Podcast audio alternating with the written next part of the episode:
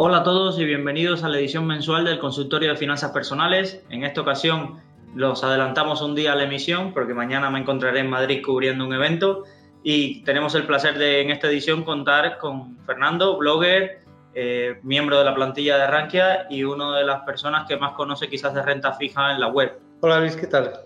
¿Qué tal, Fernando?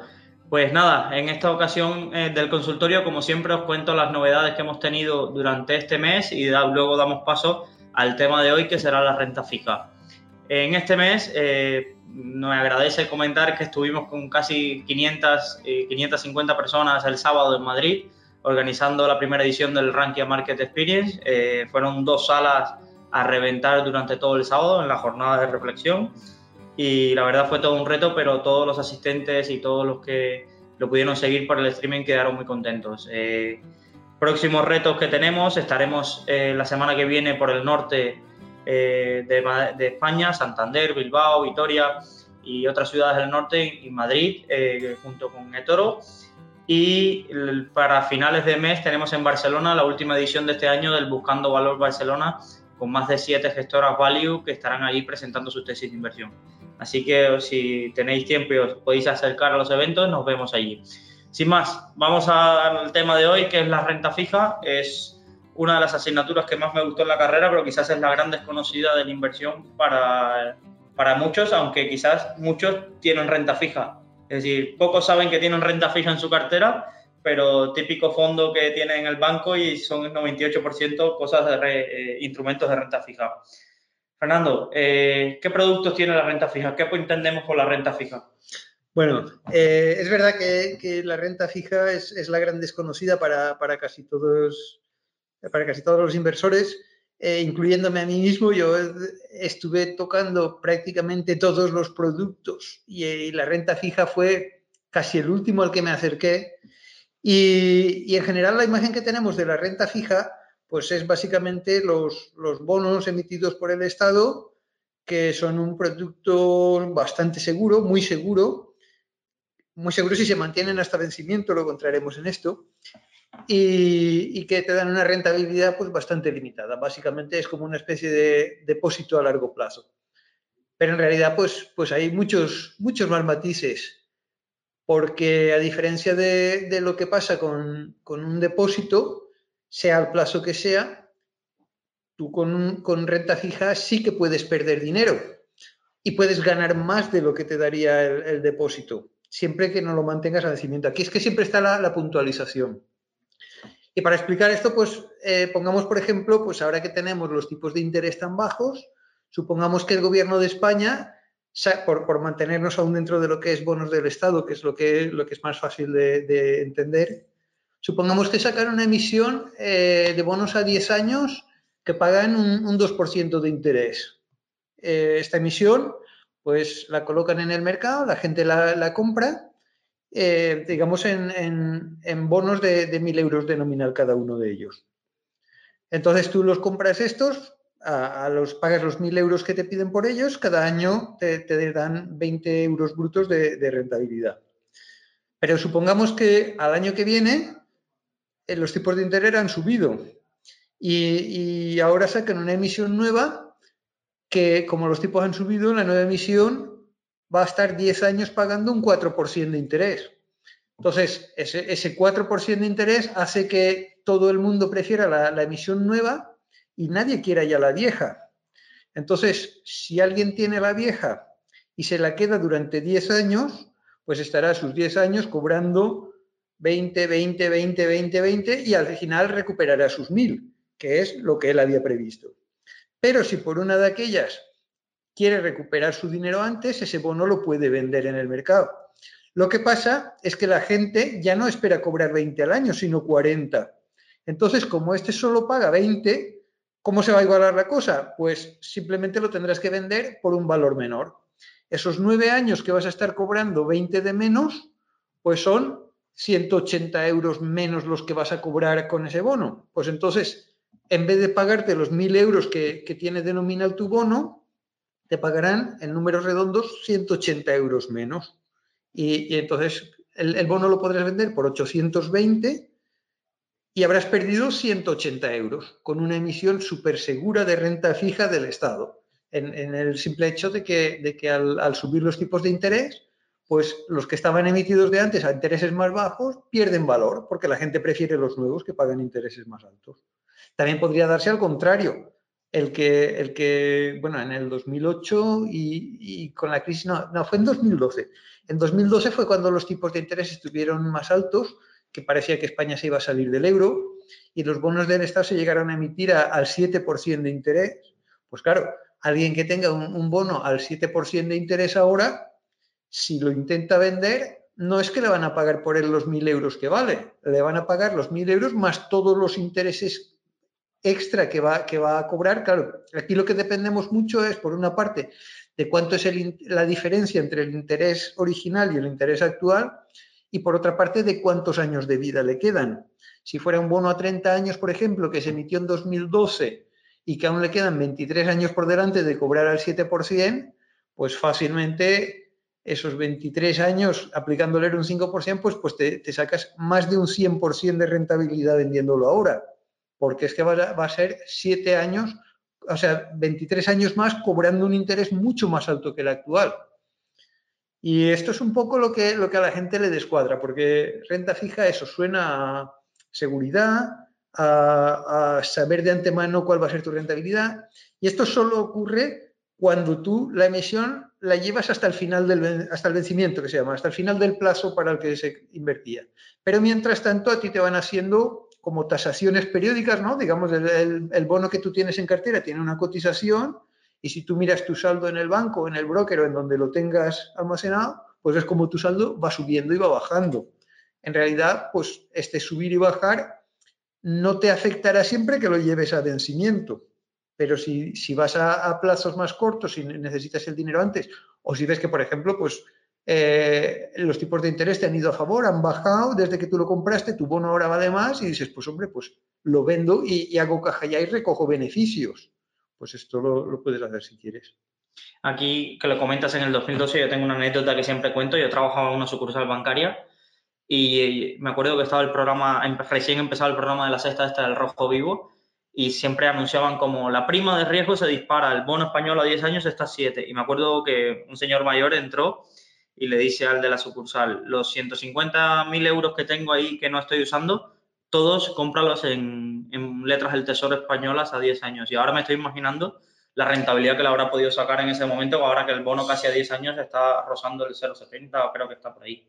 Sí, hombre, ya lo que pasa es que de, aquellos, de aquellos 10 años solo le quedan ya 3 por delante, entonces... Sí, habrá, si, los, si los hubiera mantenido en cartera, por ejemplo, pues habría estado todos estos años de tipos al cero cobrando él un 7% de su dinero y si lo quiere vender ahora, pues como le quedan tres años más, pongamos que, ahora están al 2 y, él los tiene al 7, pues 5 por 3, 15, pues los vendería por, por, por un 15% más del nominal. Si eran de 1.000 euros, pues los vendería por 1.150 hoy.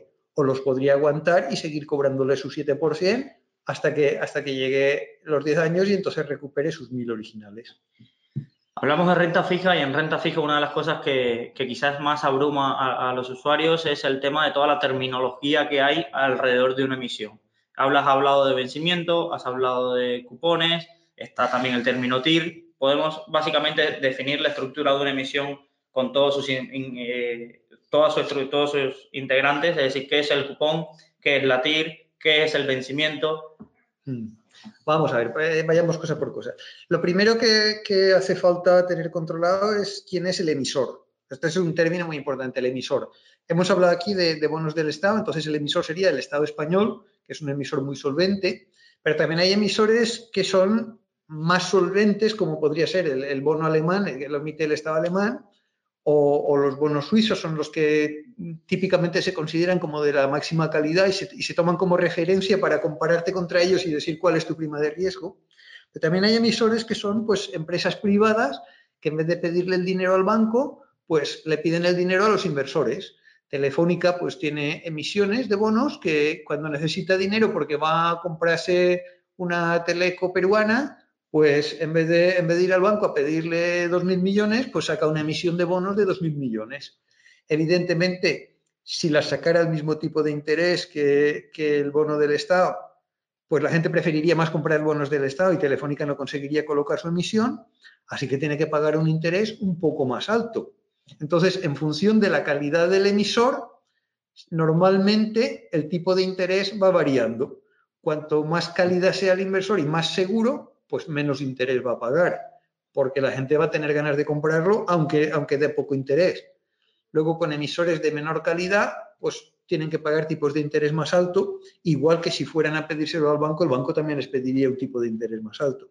Entonces, el primer término importante es el emisor, saber quién es el emisor y cuál es su, riesgo de quiebra, digamos, porque básicamente cuando tú compras renta fija, lo único que te preocupa del emisor es de si, va, si va a quebrar antes de, pagarte el dinero o no. En la medida en que, en que el emisor sobreviva al bono, a ti que vaya mejor o que vaya peor no te preocupa porque como acreedor no es lo mismo que accionista. Un accionista sí que gana más o gana menos en función de si, de si la empresa va bien o mal. Aquí el que el emisor vaya bien o mal solo nos afecta en el punto de va a quebrar o no va a quebrar. Todo lo que sea no va a quebrar ya nos da igual cómo de bien vaya. Luego, eh, por otra parte también está la fecha de vencimiento. La fecha de vencimiento es, tú compras la emisión hoy y vas a estar cobrándole intereses y sin, que, y sin que te devuelvan el dinero hasta que llegue esa fecha de vencimiento. Cuando llega la fecha de vencimiento, que sería como, como en un depósito, cuando se acaba el depósito, entonces te devuelven el, el capital junto con el último pago de intereses y tú recuperas todo lo que era el nominal. Otro punto importante es lo que es el importe nominal. El importe nominal es el que, el que la emisión tiene eh, cuando la emiten y que sirve de base para el cálculo de intereses y, será exactamente lo que a ti te devuelvan cuando llegue el, vencimiento. Es decir, una emisión que, se dice, pues una emisión de 1.000 euros de nominal. A ti, si, es el 2%, pues te pagarán ese 2% de, de, intereses sobre el nominal, sobre los 1.000 euros. Y cuando llegue la fecha de vencimiento, te devolverán el último 2%, que serán los últimos 20 euros, más los 1.000 euros del nominal. Pero eso no, hay que confundirlo con el dinero que tú has invertido. El dinero que tú has invertido normalmente está bastante cerca o coincide exactamente con el nominal, pero no siempre. Porque si tú compras emisiones, como lo que comentábamos antes, el tío que compró el, bono en, en, en 2012 al 7% y lo vende ahora, cuando lo vende ahora, el nominal son 1.000 euros pero él lo vende por 1.150, porque esto tienes que pagar la prima de, que va a pagar unos intereses más altos. Entonces tú lo compras por 1.150 y cuando llegue el vencimiento a ti solo te devuelven 1.000, porque ese es el nominal. Que tú hayas pagado por el 1.150 es porque a ti te convenía porque el tipo de interés que tienes es muy bueno. Pero a ti cuando llegue el vencimiento lo que te devolverán serán 1.000, no 1.150 y cuando te paguen los intereses será el 7% de 1.000 euros, no el 7% de los 1.150 que tú pagaste. Entonces, el nominal es el importe que te van a devolver al vencimiento y que sirve de base para, calcular los intereses que te van a pagar. Normalmente coincide con, lo que tú pagas por ellos, porque los bonos se suelen comprar cerca del 100% del nominal, pero en caso de emisiones que, hayan, que sean especialmente buenas, o especialmente malas, pues puede cambiar bastante la cosa. Una emisión, por ejemplo, en donde el emisor pues de repente presenta un riesgo de quiebra mucho mayor del que tenía antes, pues va a haber gente dispuesta a vender sus bonos pues a lo mejor al 60% del nominal. Y un bono de, de 1.000 euros, tú lo compras por 600 y él te sigue pagando intereses sobre 1.000 y si llega al vencimiento sin que haya quebrado el emisor, pues te devuelven 1.000 aunque tú lo hayas comprado por 600. Claro, el tema está, si, quiebra antes, pues no te devuelven nada. Pero ahí está. Entonces, eh, otro punto importante era eso. Eh, emisor, fecha de vencimiento, importe nominal. Y luego sobre esto ya está el, tipo de interés nominal, la TIR, que es un poco parecido a la TAE de las hipotecas y tal. El interés nominal es el que te van a pagar en base al importe nominal. Es decir, importe nominal 1.000 euros, eh, tipo de interés 2%, pues a ti te pagan 20 euros. Entonces, esa emisión tiene una rentabilidad nominal del 2%. ¿En qué se diferencia la rentabilidad nominal de la TIR? Pues que la TIR no se calcula sobre el nominal, sino sobre el dinero que tú realmente estás invirtiendo. El, ejemplo que decíamos antes de, de, la empresa con riesgo de quiebra que yo compro por el 60%. Yo la compro por 600 euros, pero compro un nominal de 1.000 euros. Entonces, esto pagaba una rentabilidad del, del 2%, digamos. Ese 2% sobre 1.000 son 20 euros. Pero yo tengo que contar qué rentabilidad me dan 20 euros sobre 600, no sobre 1000.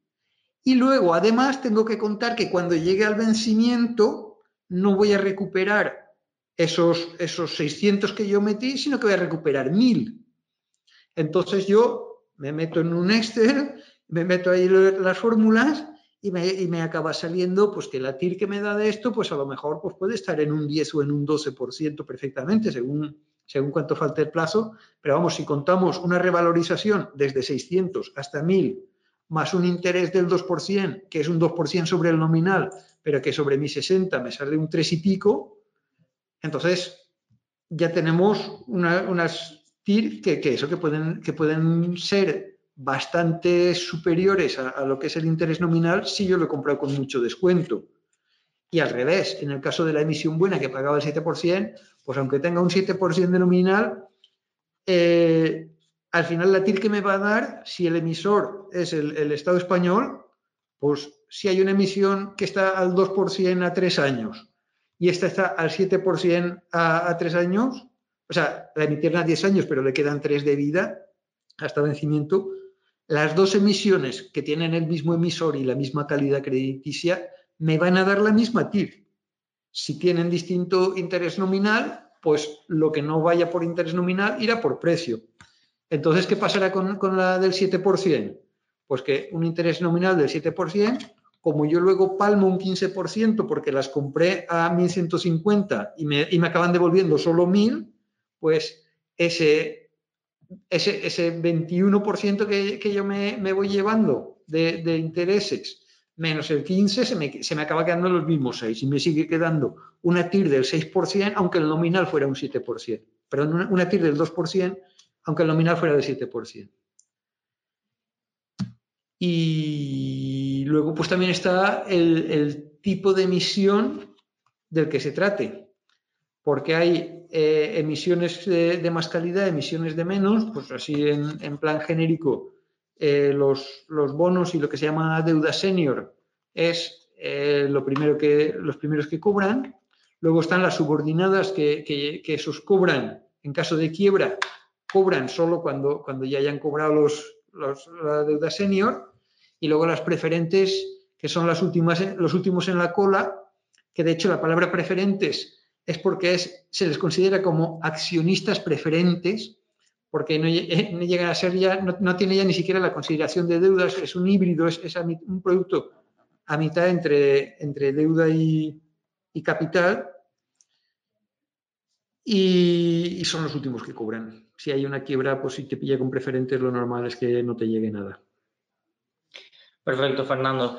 Una duda básica, pero que quizás muchos eh, eh, también tienen eh, dudas acerca de esto. ¿Cuál es la diferencia entre letras del Tesoro, bonos del Estado, obligaciones? El plazo. Básicamente las, letras son a plazo muy corto, los, bonos son a, a, plazo de 10 años y las obligaciones son a 30 años. Normalmente cuanto más largo es el plazo, más alto es el interés que se ofrece, pero claro, también es más alto el riesgo que asumes el riesgo no ya de, quiebra, que también, aunque es poco probable, no es imposible que, el Estado pues, pueda tener una quiebra. Los, los, que tenían deuda griega pues ya lo saben. Estas cosas pasan poco, pero pasan. Eh, los que tenían deuda argentina pues lo saben de forma recurrente. pero aparte de eso está el riesgo también de subida de tipos, que, que en el momento actual es un riesgo muy, muy serio. O sea, alguien que se mete en, comprar deuda a 30 años con los tipos a como están ahora, si hay una subida de tipos, lo van a chicharrar. y que, haya, y que no haya una subida de tipos en 30 años sería lo muy raro. Puede pasar, pero, pero entonces, quiere decir, el tema de que tú te metas en letras y te paguen menos interés que si te metes a, plazos más largos, es normal, porque es que realmente el que se mete en plazos más largos está asumiendo riesgos más altos y un poco pues va ajustándose lo que te pagan con el, con el riesgo. Seguimos con conceptos básicos. Eh, obligaciones o emisiones cupón cero. Hmm. Eh, términos como default, eh, ¿qué implican? Vale. Emisiones cupón cero, mm, hay pocas en el mercado, la verdad, pero están bastante bien. A la gente no le gustan porque son emisiones que no pagan interés. Lo que hacen es ir acumulando. Y, luego al final, pues tú la compras, por ejemplo, si es, así como en, el resto de emisiones siempre hemos dicho eh, que el, nominal son, 1.000 euros y, tú ya cuando la compras, la compras por un precio cercano a esos 1.000 euros, en las, de cupón cero se compran con descuentos muy grandes porque es que va a estar todo el tiempo sin pagar intereses.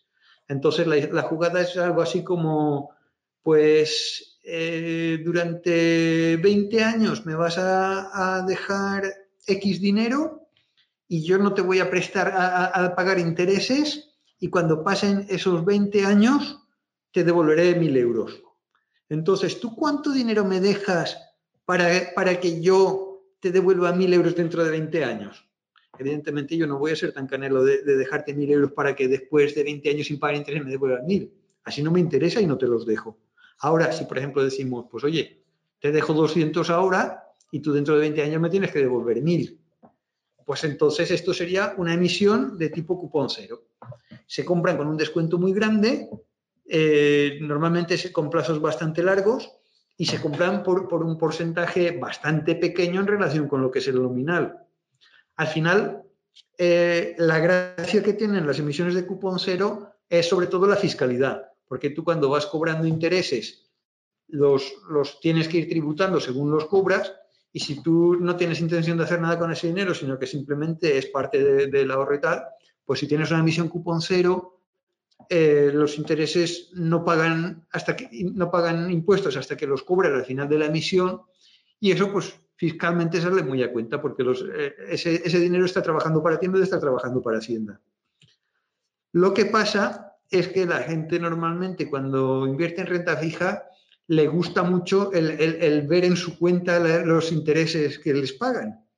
Entonces, es un sesgo psicológico que, hace que, en general la gente no, es muy no es muy proclive a, a, buscar emisiones de cupón cero y entonces pues por eso se emiten pocas pero básicamente tienes la ventaja fiscal de que, de que los, como no te pagan los intereses hasta el final, pues todo ese tiempo eh, eh, no tienes que pasar por Hacienda. ¿Y cuál era el otro tema? Que... Default. Ah, sí, bueno, un default es básicamente una, una, quiebra del emisor. Eh, por alguna razón, pues el emisor acaba convirtiéndose en insolvente. Hemos tenido aquí en España varios casos. Duro Felguera, por ejemplo, pues ha sido insolvente. Eh, esta de renovables andaluza, ¿cómo se llamaba? Abengoa. Abengoa, exacto, Abengoa, porque Duro Felguera no sé si tenía emisiones de renta fija en circulación, pero Abengoa sí que sé que tenía. Y, las emisiones de renta fija de Abengoa, pues eso, pues llega un momento dado en que eh, solicitan la quiebra, hay un acreedor concursal y a partir de ahí pues ya se apañan. Eh, esto, es lo que se considera un default. Un default es básicamente pues cuando alguien no puede pagar o los intereses o la devolución del capital en el plazo que le tocaba pagarlo.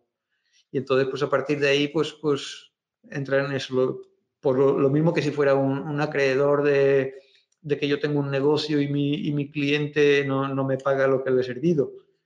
Básicamente el procedimiento es el mismo, pues, pues te lo deben, tienes que ir a reclamar vía juzgados, si hay muchos acreedores, pues te tienes que poner en la cola y, cobran primero los trabajadores de Hacienda y la Seguridad Social y de lo que quede pues se reparte entre los acreedores de primer nivel, que serán, si, es una emisión de deuda senior, tú serás uno de ellos, si son subordinadas tendrás que esperar a que cobren los de primer nivel, que serán los proveedores y los, y los que tengan emisiones de, más calidad.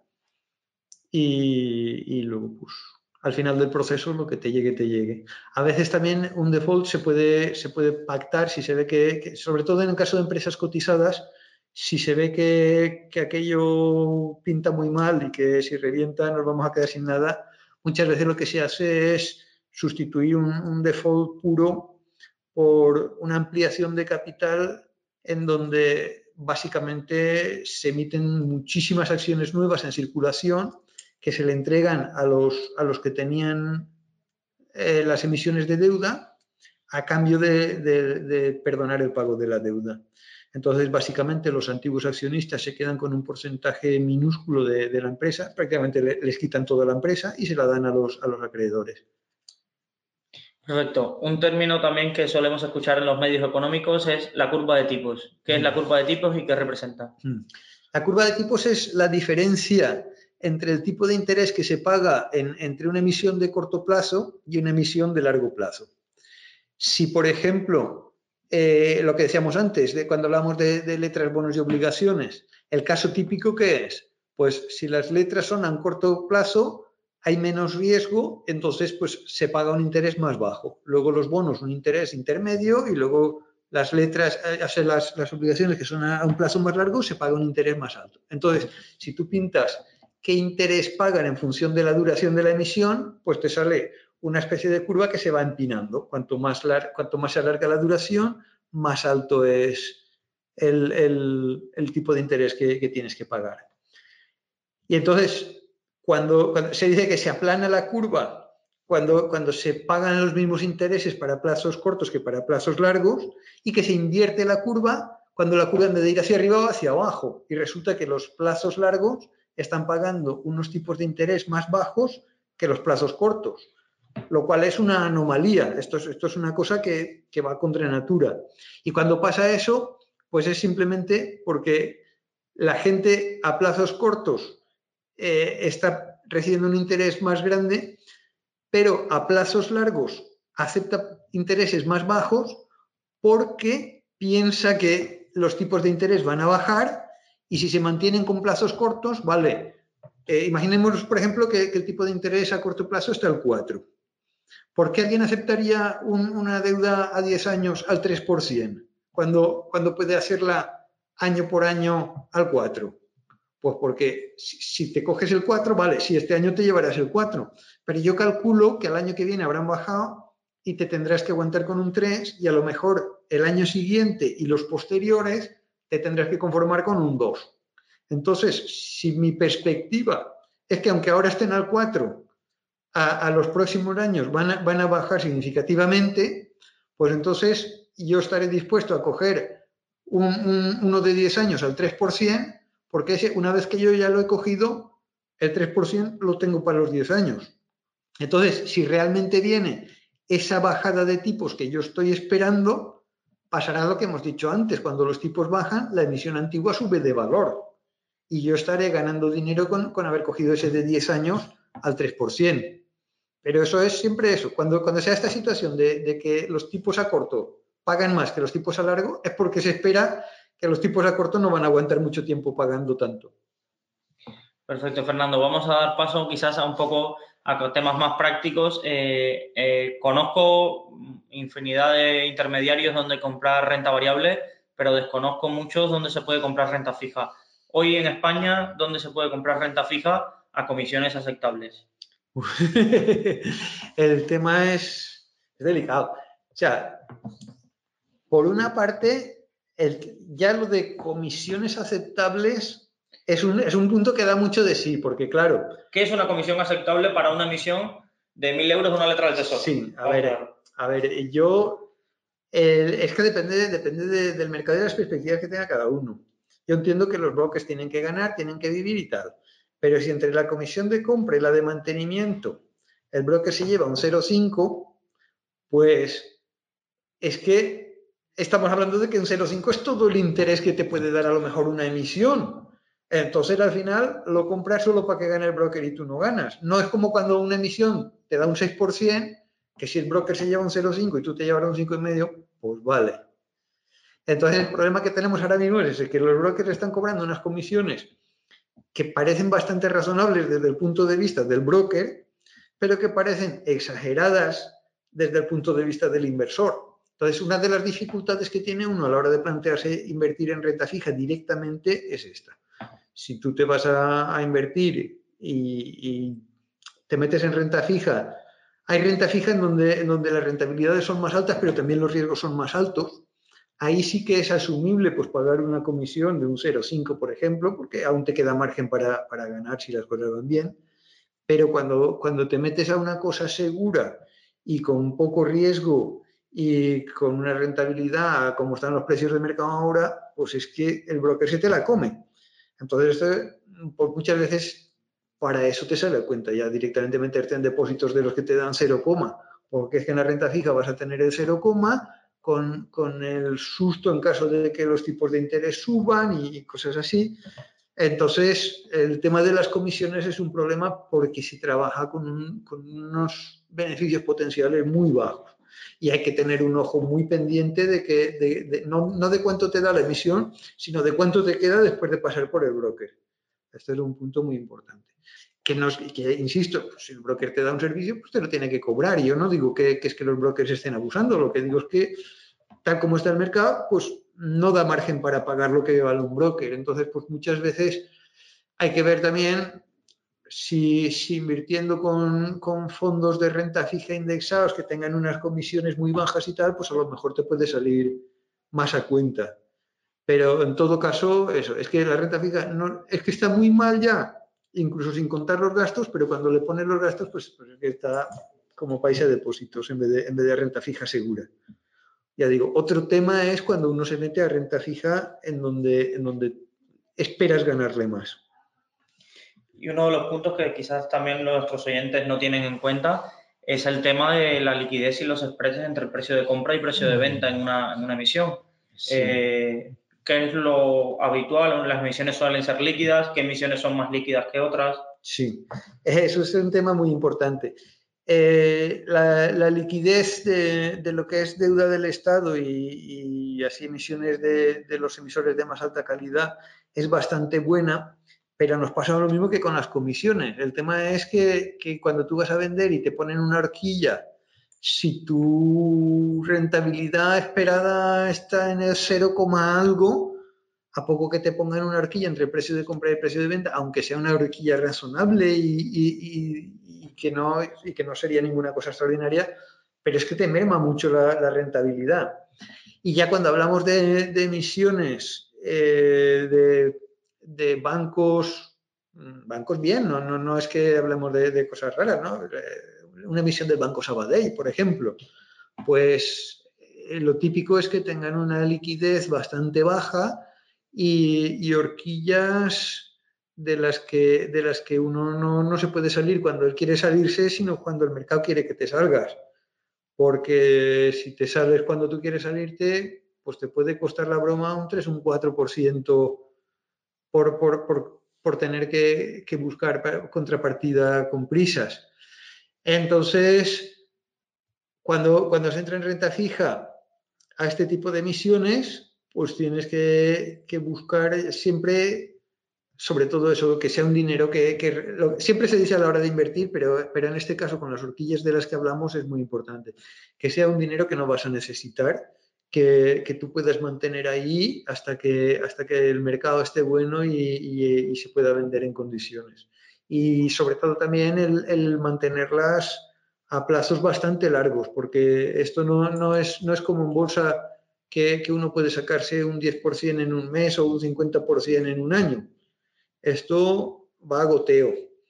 Y, la, cada operación de compra y venta entre las comisiones y las horquillas es un, golpe que te pega en, el momento que necesita mucho goteo hasta que lo has recuperado.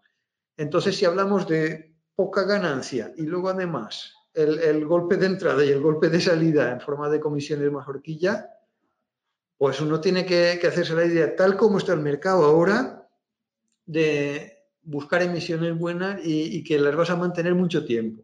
A veces va a pasar que vas a tener suerte y vas a comprar una emisión y de repente pues al mercado le va a gustar tu emisor o, va a haber una OPA o hasta puede que te la amorticen Y a veces pues puedes ganar más, más de, lo que, de lo que podrías tener en horizonte. Pero eh, la regla general es que vas a ganar poco y vas a ganarlo muy poco a poco. Entonces, la única manera de que, de que te acabe compensando una, una, rentabilidad de riesgo razonable es que, que la aguantes en cartera durante bastante tiempo, varios años. Vamos a dar paso a las preguntas que se nos van acumulando, que son varias. Parece que el tema ha generado bastante interés. Mm. Y nos comenta Luis Montesinos, nos pregunta, ¿dónde se pueden ver las distintas emisiones de deuda que hacen las empresas y su valor en cada momento? Bueno, en España hay, hay un mercado en donde cotizan las emisiones que se llama el, el SEND y, tiene una, una, web en donde se pueden ir viendo todas las que cotizan. De las que cotizan, hay muchas de ellas en donde no hay posiciones de compra y venta, están ahí pero se listan, y hay otras que tienen posiciones de compra y venta con una horquilla bastante grande que tampoco invita demasiado a comprar, pero bueno, si te interesa siempre puedes ponerte en el centro de la horquilla y a ver si te la cruzan. Y luego, pues aparte de eso, pues hay muchas que cotizan en, Alemania, en Frankfurt, y, es un poco el, casi, casi que mirar, mirar para cada emisión a ver, a ver por dónde la encuentras, porque la verdad es que cuesta bastante. Bueno, a lo mejor el que tenga herramientas profesionales tipo Reuters y tal lo tiene más fácil. Desde luego, el, el inversor particular cuesta bastante el ir siguiendo las cotizaciones de, de las emisiones. Es decir, tenemos que ir a la web del mercado generalmente. Sí.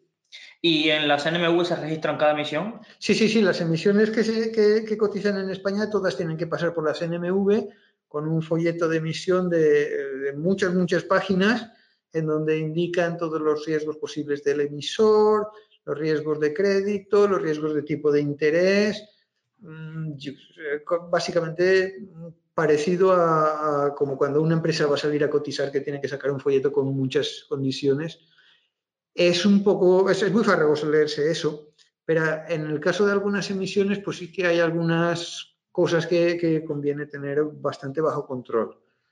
Sobre todo si son emisiones un poco especiales. una emisión de deuda senior de un banco, por ejemplo, pues no, porque más o menos pues ya sabemos el riesgo es que si, la gente empieza a dejar de pagar los créditos, el banco se puede ir al garete y, y si los tipos suben, pues tu emisión valdrá menos. Nos preguntan acerca, y voy a, trasladar la pregunta y hacerla, modificarla un poco para que nos dé más juego. ¿Qué opinas de los fondos de inversión de renta fija? Y yo le añadiría, ¿qué tipos de fondos de inversión de renta fija podemos encontrarnos en el mercado? Hmm, a ver, de renta fija, lo que pasa es que la mayoría de, los, fondos que se comercializan de renta fija se comercializan con, vistas a, un inversor de un perfil bastante conservador que no busca rentabilidad, sino que lo que busca es bajo riesgo y seguridad. Y entonces, pues son fondos que suelen invertir en, bonos del Estado y que nunca van a ganar mucho, básicamente. Y que además eh, es importante fijarse en el caso de los fondos de cuánto es la, la, vida media de sus emisiones, porque lo que decíamos antes, ¿no? Hay emisiones a un año, emisiones a 10 años, y si, si tu vida media tiene muchos años por delante, en caso de una subida de tipos, pues te puede afectar bastante. A fecha de hoy, con los tipos a cero, pues está claro que, que, los tipos bajar poco pueden bajar y que haya un riesgo claro de que suban, porque dan a cero. No es que haya perspectivas a corto plazo de que vayan a subir, pero cuando están a cero, el camino natural es subir. Entonces, yo sí que si alguien va a invertir en, renta fija buscando seguridad, lo que sí que le diría es que busque fondos que sean de renta fija a corto plazo, que tienden a dar una rentabilidad más baja y que con los costes y tal como hemos hablado, pues probablemente estarán incluso en, negativo en muchos casos. Pero esos no te van a dar sustos en caso de que vengan subidas de tipos. Si el fondo de renta fija, por, rascar un poco más de rentabilidad o por no estar en negativo, se mete con emisiones de, alta calidad, pero a plazos muy largos, en caso de que venga una subida de tipos, pues no tendremos que estar en, pérdidas, sino que estarás en pérdidas importantes, a lo mejor incluso de doble dígito. Entonces, esto es un factor muy importante a elegir. Y luego, pues, eh, el, fondo que, que, se desmarca un poco más de estos, de los que yo conozco, que la verdad es que en fondos tampoco soy un especialista, pero está el, buy and hold de renta fija, que, trabaja con un enfoque más value, en donde sí que se buscan emisiones eh, en donde el emisor no necesariamente es un inversor de máxima calidad, pero que aunque, aunque sea un inversor regulero, que sea un inversor regulero, pero que no va a quebrar.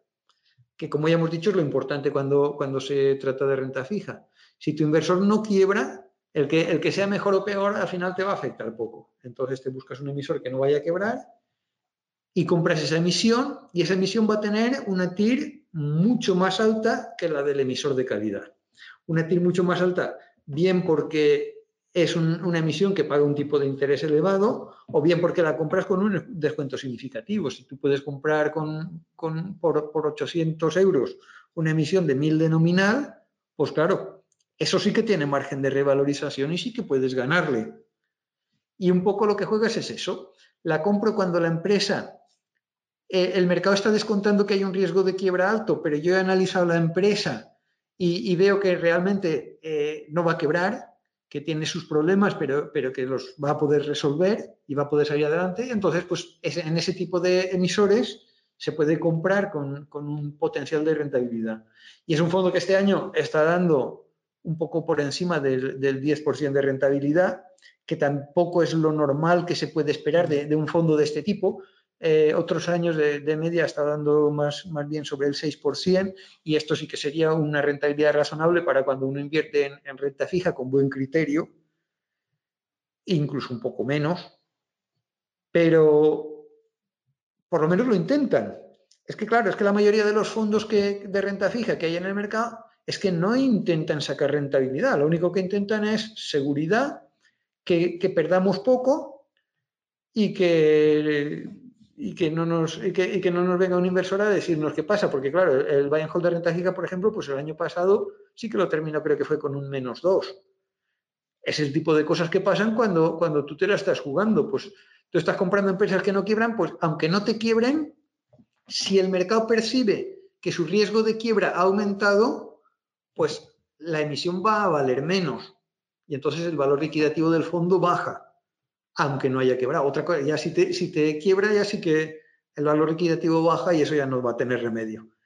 Pero lo que pasó aquí fue eso. En 2018, determinadas emisiones que se tenían compradas en este fondo, pues eh, las emisiones realmente eran buenas, pero el mercado empezó a pensar que, que, a ver si son malas, a ver si son malas, y cayeron de valor. El fondo acabó en negativo. Este año han dicho, ah, pues mira, no eran malas y el fondo pues ha recuperado lo, que les toca sacar más lo que no se sacó el año pasado. Perfecto, vamos a avanzar y vamos a pensar un poco más en el corto plazo y a las personas que les gustan hacer trading con estos, eh, eh, con estos productos, con renta fija, haciendo trading. Eh, por tu, sé que no lo haces, pero por tus conocimientos y lo que has podido hablar con otros usuarios de Rankia que utilizan más FD, futuros, ETF para trabajar la curva? A ver, eh, trading no se hace con renta fija, sino con derivados sobre renta fija. Esto es una puntualización que, es, es, importante para que lo entienda, porque seguro que el que la ha preguntado lo tiene clarísimo, pero otros que lo escuchen quizá no. Eh, a ver, eh, renta fija, aquí ya depende de las perspectivas que tenga cada uno. Yo personalmente, si voy a hacer trading, pues me cogería por, por regla general productos que, tengan un plazo más largo porque se van a mover más. El trading en general es, para operar a corto plazo y necesitas que haya cierto movimiento. La renta fija tiende a ser bastante sosaina y aunque, aunque los futuros llevan un apalancamiento fuerte, porque precisan los, futuros, normalmente el apalancamiento que te ofrecen depende también de, lo estable que sea el subyacente. Como estos son subyacentes muy estables, pues tienden a, a ofrecer un apalancamiento muy alto. Pero aún así, pues en general, el que, el que se va a mover más en función de las expectativas va a ser el, bono a 10 años, mucho más que, los, de dos años. Ya el, que, el que te vayas a, al, bono España, perdón, al, bono alemán o, al bono americano, dependerá por una parte de, si tener una liquidez muy fuerte es, crítica para tu sistema, porque hay algunos sistemas de especulación que, en, los, que, los que necesiten moverse con, extrema velocidad y hay gente que trabaja con, gráficos de semanas. los, que, los que hacen así trading intradía y tal, pues quizá prefieran el, bono americano porque es el que más liquidez tiene, Pero si trabajas eh, con un sistema en el que la liquidez no es tan crítica, lo que tienes que mirar es más bien en quién te está dando la señal más fuerte porque a lo mejor un, mercado pues, pues está así un poco que ni va ni viene y el otro coge tendencia de verdad. En Estados Unidos, por ejemplo, en, Europa los tipos están que, no se han movido en, el último tiempo nada. Y en Estados Unidos pues sí que han habido movimientos de subidas y luego decir eh, que nos hemos pasado de subida, que tenemos que volver a bajar. Entonces esto ha dado más movimiento y, y ha dado más juego pero no necesariamente tiene por qué ser así en el futuro. Básicamente, si estás especulando, lo que buscas es señales fuertes. Eh, quien te la dé, pues, pues ahí es en donde te tienes que meter. Vamos un poco a, preguntas acerca de visión del mercado. Nos preguntan, ¿es posible volver a los tipos positivos? ¿Qué tendría que pasar? ¿Compras del BCE, subida gradual de golpe y pasar el mal trago de golpe? A ver, eh, los tipos positivos tienen que ser lo normal. Yo creo que tendremos que ir a eso. Lo único que, que no va a ser un tema para allá, porque ahora mismo no, no se ve ningún desencadenante, eh, los estados están muy endeudados y tal, pero al final pues tiene que ser que, por una parte, que la economía esté funcionando bien, porque subir los tipos con la economía al tran-tran siempre es muy duro, y luego pues si, a ver, el, caso más claro sería en el caso de que tanto tiempo con, con los tipos de acero se acabara generando alguna burbuja sería el caso más claro para, subir los tipos. Si tienes que controlar una burbuja que se te, está yendo de las manos, pues ahí sí que, se, eh, sí, que sí, o sí tienes que, tienes que subir los tipos, porque ya, es el momento. Si no, pues sería una cosa de recuperarla poco a poco, gradualmente, cuando se vea que la economía está fuerte. Perfecto, pasamos a la siguiente pregunta y es un poco la distinción si el particular puede acudir tanto al mercado primario como al mercado secundario y a través de qué intermediario se realizan estas, estas operaciones. Hmm. A ver, intermediarios es el broker que tú tengas de renta fija. Yo, por ejemplo, trabajo con Renta 4, sé que Auriga también trabaja con, emisiones de renta fija. Eh, supongo que también deben haber más brokers por ahí. Esto ya es cuestión cada uno que, pregunte. Tenemos un artículo, tenemos un artículo de broker más barato para operar ah, con renta fija. Perfecto. Ahí sí que sería cuestión. También eh, no hay que fijarse solo en las comisiones, sino también en, qué mercados trabaja cada uno. Sí. Y luego también eh, en, que, en, que, el broker tenga un interlocutor que entienda algo de renta fija, porque lo de, lo de que la renta fija es la gran desconocida llega hasta el nivel de, de profesionales que están ahí, que, que, esto no va solo por entidades. Yo en el caso de Renta 4, por ejemplo, pues me consta de, de en algunas oficinas en donde, en donde tienen un conocimiento profundo y a mí, por ejemplo, a veces me llaman para sugerirme, oye, Fernando, esta emisión nueva tanto, tanto del mercado primario, por ejemplo, cuando, cuando emisiones de Audasa, pues ahora Audasa está emitiendo nuevas, nuevos bonos tal y los dan a este interés y si te interesa se pueden comprar como emisiones que están cotizando, que es el mercado secundario, es cuando, cuando ya se la compras a otro inversor que la tiene. Y, y eso, pues, pues, oye, que con, con, el último jaleo que ha habido ha caído esta emisión, pues si te interesa, y, y están este, y otras comparables son estas que están cotizando a estos precios, tal.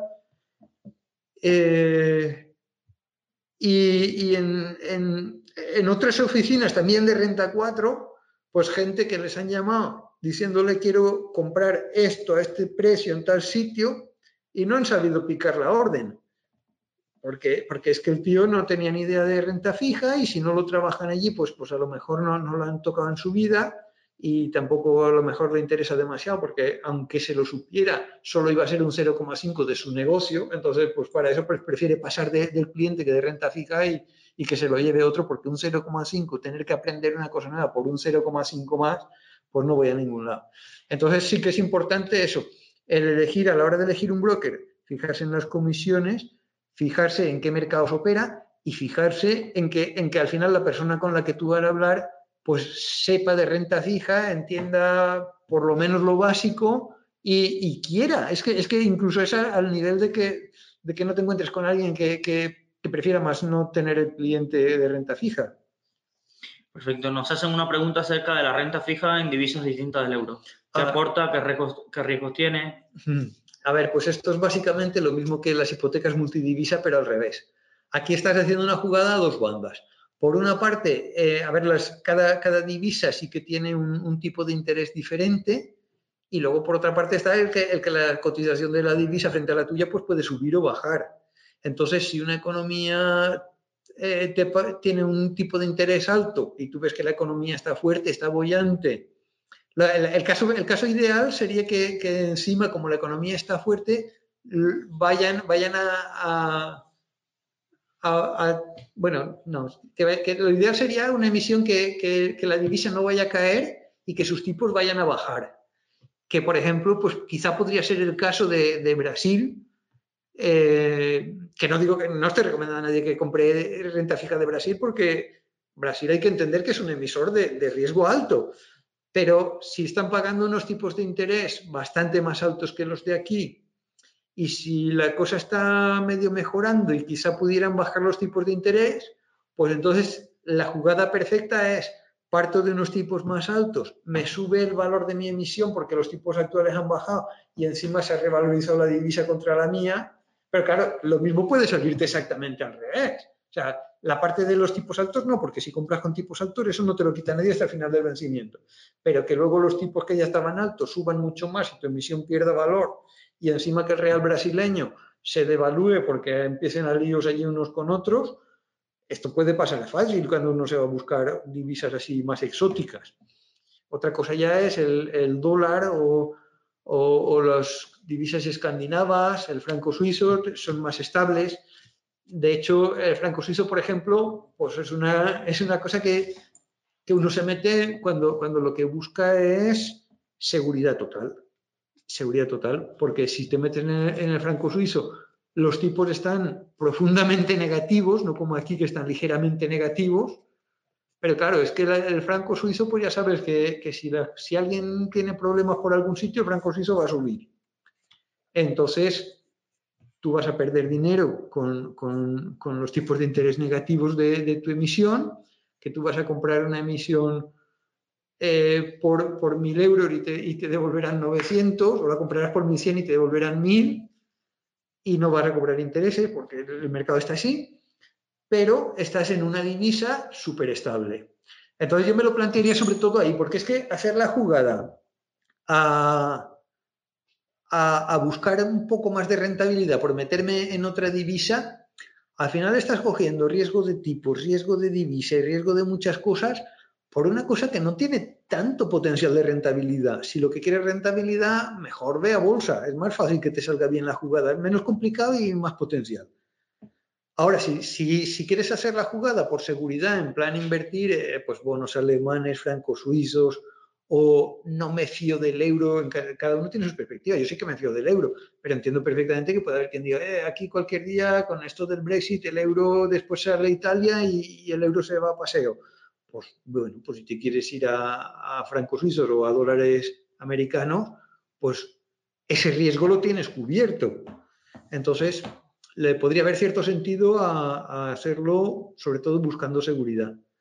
No tanto buscando la rentabilidad, porque es, complicado y, no se da cuenta. El, riesgo-recompensa es, mm, no tan bueno como, otras alternativas de inversión.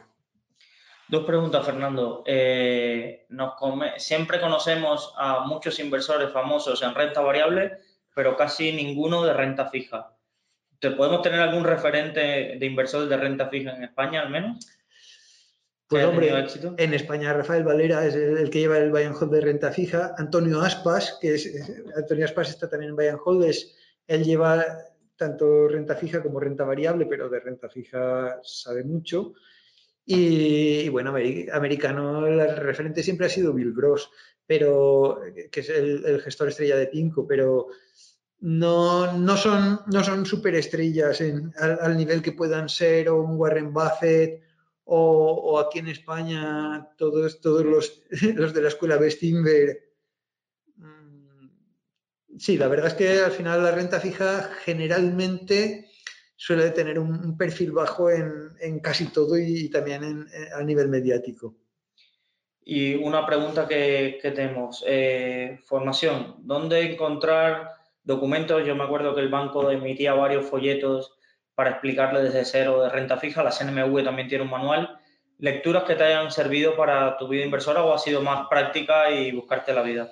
Pues yo la verdad es que he funcionado sobre todo En su día leía los, posts que ponía Ginares, que, estuvo explicando cosas de, ciertas emisiones, eh, no eran unos posts muy de iniciación, la verdad es que eran, para gente que ya sabía más. Yo en mi blog también escribí algunos posts explicando cosas quizá a un nivel un poco más básico que los de Linares, y, pero luego sobre todo era mucho en los fondos, eh, perdón, en los foros de Rankia y, operar directamente. O sea, abrirte la cuenta, eh, comentar por ahí emisiones, pros y contras con, gente que, está invirtiendo en renta fija, decidirte por una, meter una cantidad que, los experimentos con gaseosa, ¿no? Es para, cuando es para ir aprendiendo y para ir probando, pues se hace con poca cantidad.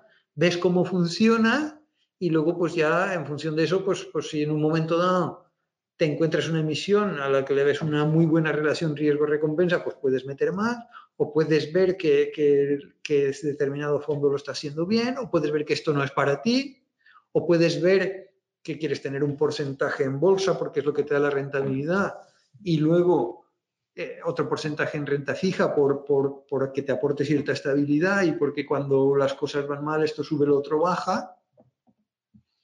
Perfecto. Iniciamos el, consultorio planteando de que mucha eh, buena parte de la población española tenía su dinero en fondos de renta fija y aquí aparecen unos señores llamados fondos garantizados eh, mm. que utilizan buena parte de casi el 90-98% de su estrategia es eh, renta fija a vencimiento. ¿Puedes explicar el funcionamiento de los fondos garantizados? Sí, de hecho tengo un post en mi blog que lo comentaba. Lo que pasa es que los fondos garantizados ahora lo tienen muy crudo cuando yo escribí el, blog, en, el post de blog en, su día, lo comentaba explicando, vamos a ver, eh, la renta fija te da un 5% de rentabilidad. Entonces tú ese 5% lo coges y te lo gastas comprando derivados. Entonces, esos derivados son los que te pueden aportar esa rentabilidad extra que es la que el fondo te garantiza. En caso de que suba el Repsol y Telefónica y el Banco Santander que los tres hayan subido a un plazo de cinco años, te damos la revalorización de ellos. La revalorización básicamente es eso, con derivados que, han comprado con ese 5% que daba la renta fija y que, que les, les, en caso de que se den esas condiciones, ellos ganarían y te lo darían a ti. Claro, lo que pasa es que la renta fija tiene que dar un 10 para que el emisor del fondo se lleve un 5 y le quede otros 5 para, para, gastárselo en, en, en, sus, en sus derivados. Con los tipos a casi cero que están ahora, la única forma de, de sacar de sacar productos garantizados es, por una parte, que, que, los fondos se tienen que apretar muchísimo el cinturón y ya no pueden quedarse ese 5 que se quedaban antes, ese 5 a lo largo de, de, dos o tres años. ¿no? No es que, la comisión máxima era, la comisión máxima legal creo que era sobre el 2,5 y casi todos los garantizados dos estaban, estaban apurando ese dos y medio. Si hay ahora fondos garantizados, dudo mucho que puedan tener una comisión de un dos y medio anual porque no, no salen los números. Entonces tienen que bajar sus comisiones bastante y luego con lo que queda para derivados, pues también les queda mucho menos que antes. Entonces tienen que hacerte cosas garantizadas que o bien es menos probable que se cumplan o bien que en caso de que te cumplan lo que, lo que te van a dar es más limitado. Pero básicamente, al final, la idea con la que hay que quedarse para entender un, fondo garantizado es, voy a invertir casi todo lo que tengo en renta fija y voy a comprar un billete de lotería con lo que me queda y le voy a dar una propina al, al tío del fondo. Básicamente en esto consiste la renta fija. Entonces, Normalmente son productos, eh, perdón, la, renta fija, los, fondos garantizados. Normalmente el que compra fondos garantizados es gente que busca sobre todo seguridad y si entendiera que está jugándose a la lotería una parte de, lo que invierte, pues probablemente no le resultaría muy atractivo. Pero la gente prefiere más el buscar el garantizado porque da la impresión cuando, cuando redactan los folletos ya, ya lo hacen de forma que parezca que la probabilidad de que te toque es mucho mayor de lo que realmente es. Por ejemplo, los casos que he citado antes. Telefónica, El Santander y Repsol. ¿Qué tienen en común los tres? Un dividendo alto. Entonces, ¿qué pasa con el dividendo? Que lo que se paga en dividendo se resta de la cotización. si Telefónica, el Santander y Repsol a lo largo de 10 años dan una rentabilidad anualizada del 5% y dan un dividendo del 5%, pues resulta que su cotización en 10 años no se ha movido. Pero a ti cuando te hablan de Telefónica, Repsol pues te suena empresas buenas, ¿cómo no va a subir su cotización en 5 años? Sí que subirá si son buenas, claro, son buenas, pero es que de lo que, de lo que sube un porcentaje muy alto no, se queda en la cotización, sino que lo reparten en forma de dividendo. Entonces, o, te ponen condiciones de que tiene que ser que los tres vayan a la vez para arriba y a lo mejor te están poniendo en el mismo saco Repsol e Iberia. De forma que si, si el petróleo sube, Repsol irá bien, pero Iberia irá mal. Y si el petróleo baja, Iberia irá bien, pero Repsol irá mal. Y al final siempre pintan un escenario que al que no sabe le suena a que probablemente sí que ocurrirá, pero si tú sacas, en vez de, en vez de pensar en, en, lo que podría ser o no, te pones a sacar el histórico hacia atrás de cuántos años se ha cumplido esta condición, te das cuenta de que realmente no es tan bueno como, como parece. Yo recuerdo en el banco que era Rexol, no voy a decir la entidad, era Rexol, Telefónica y Allianz. Una cosa de estas y veías, no veías por ningún lado que eh, Telefónica que lleva cayendo una década y demás. Al final eran garantizados que decías, mi madre lo que le están colocando aquí a personas que, que evidentemente lo que se quedaban era con la coletilla de que tengo el 90% garantizado mm. y que no puedo perder eh, más que eso. Que luego se asombraban y iban al banco porque, claro, veían las fluctuaciones. Es que, claro, 90 es garantizado a vencimiento. Claro. A vencimiento y veían las fluctuaciones y decían, pero yo tengo menos. Y, y lo pasaban mal. Sí, esa, es otra. con los garantizados pasa como con la renta fija. Si lo llevas hasta vencimiento, sabes cuánto vas a sacarle. Pero si no lo llevas a vencimiento, pues las cosas tienen una cotización intermedia y puedes estar en negativo. Pues perfecto, Fernando. Muchísimas gracias por participar en este consultorio. Te hemos puesto durante toda la emisión del mismo su blog, eh, que se llama Rankia Blog Inversión, Especulación y Cosas Mías. Lo podéis encontrar por Twitter. Eh, has vuelto a retomar la actividad en el blog eh, habitualmente, estás escribiendo cada 15 días más o menos. Así que podéis contactarlo ahí en sus comentarios vía Twitter y, escribirnos a Rankia. Espero que os haya servido el, consultorio y espero que te lo hayas pasado bien, Fernando. perfecto. Gracias y hasta el mes que viene, el segundo miércoles de cada mes. Nos vemos. Hasta luego.